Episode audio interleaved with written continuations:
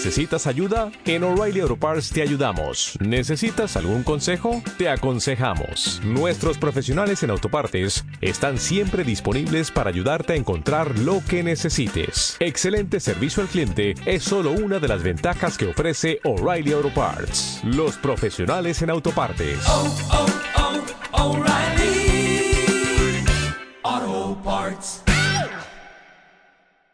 El Señor esté con vosotros. Lectura del Santo Evangelio según San Mateo. En aquel tiempo, pasando Jesús junto al lago de Galilea, vio a dos hermanos, a Simón, al que llaman Pedro, y a Andrés, su hermano, que estaban echando el copo en el lago, pues eran pescadores. Les dijo, Venid y seguidme, y os haré pescadores de hombres. Inmediatamente dejaron las redes y lo siguieron. Y pasando adelante, vio a otros dos hermanos, a Santiago, hijo de Zebedeo, y a Juan, que estaban en la barca repasando las redes con Zebedeo su padre. Jesús los llamó también. Inmediatamente dejaron la barca y a su padre y lo siguieron. Palabra del Señor.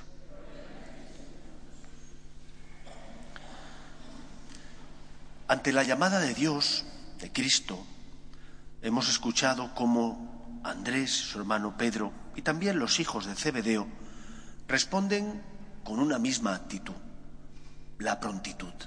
Inmedi- Inmediatamente dejaron todo y lo siguieron.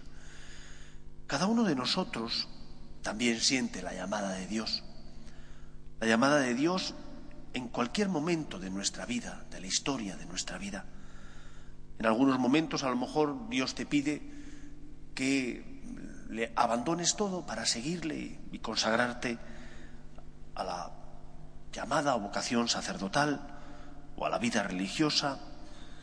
O en otros momentos a lo mejor el Señor te pide que lo dejes todo, en especial tu soberbia y seas humilde reconociendo tus caídas, tus errores, o que te fíes de Él y en un momento de cruz te abandones en Él y por lo tanto dejes a un lado a veces toda esa elucubración que hacemos para intentar entender los planes de Dios y en lugar de buscar solo razones intelectuales, pongamos el corazón.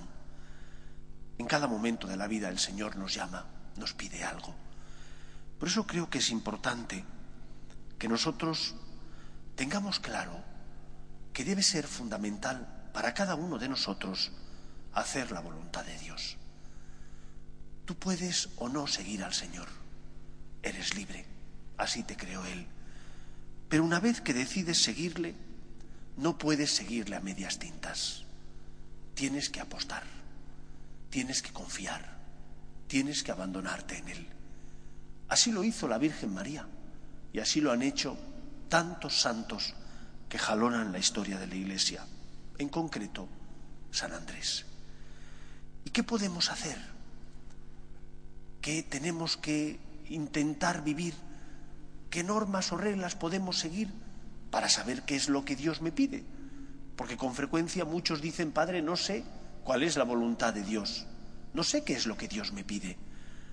A mí me sirven tres indicativos.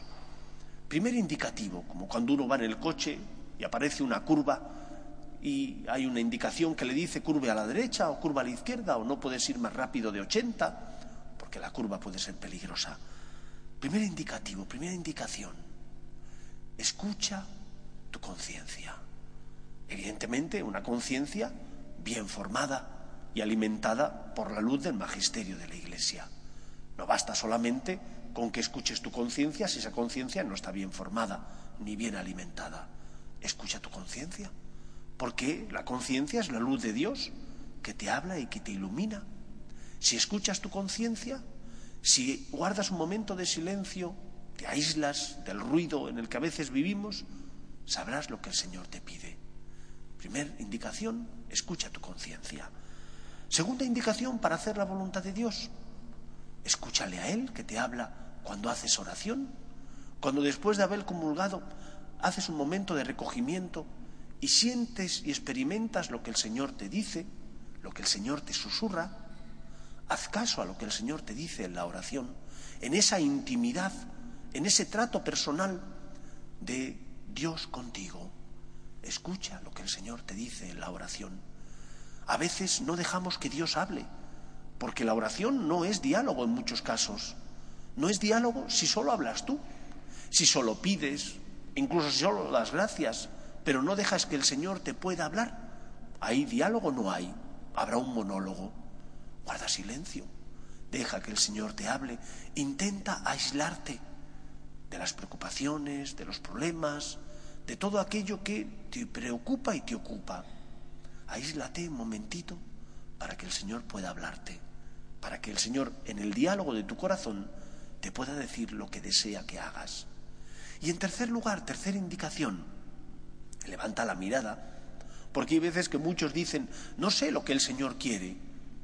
Mira que necesita tu familia, cumple con tus obligaciones y responsabilidades. ¿Ves pasar a Cristo a tu lado en la persona que te necesita? A lo mejor no necesita tu dinero, o a lo mejor no necesita tu caridad, pero quizás sí necesite tu sonrisa, quizás necesite un poco de tu tiempo. Levanta la mirada para ver qué es lo que el Señor que pasa a tu lado exige o necesita de ti.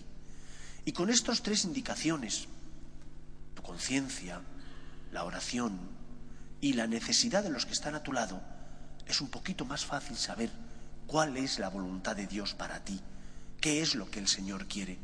Porque ciertamente no siempre el Señor pasa por nuestra vida y como Andrés le dice, ven y sígueme, a él se lo dijo claramente, le habló de tú a tú, sin velo, sin intermediarios, pero a nosotros nos habla mediante intermediarios, nos habla, que es lo importante. Lo que hace falta es saber identificar su llamada, querer escucharle y después hacer lo que Él nos pide. Para nosotros, amar, hacer la voluntad de Dios, seguir a Jesús haciendo lo que Él nos pide, no debe ser una opción, debe ser un deber, porque Él es el Señor, porque además no hay nadie que nos ame más que Él. El Señor nos ayude. Nos ponemos en pie.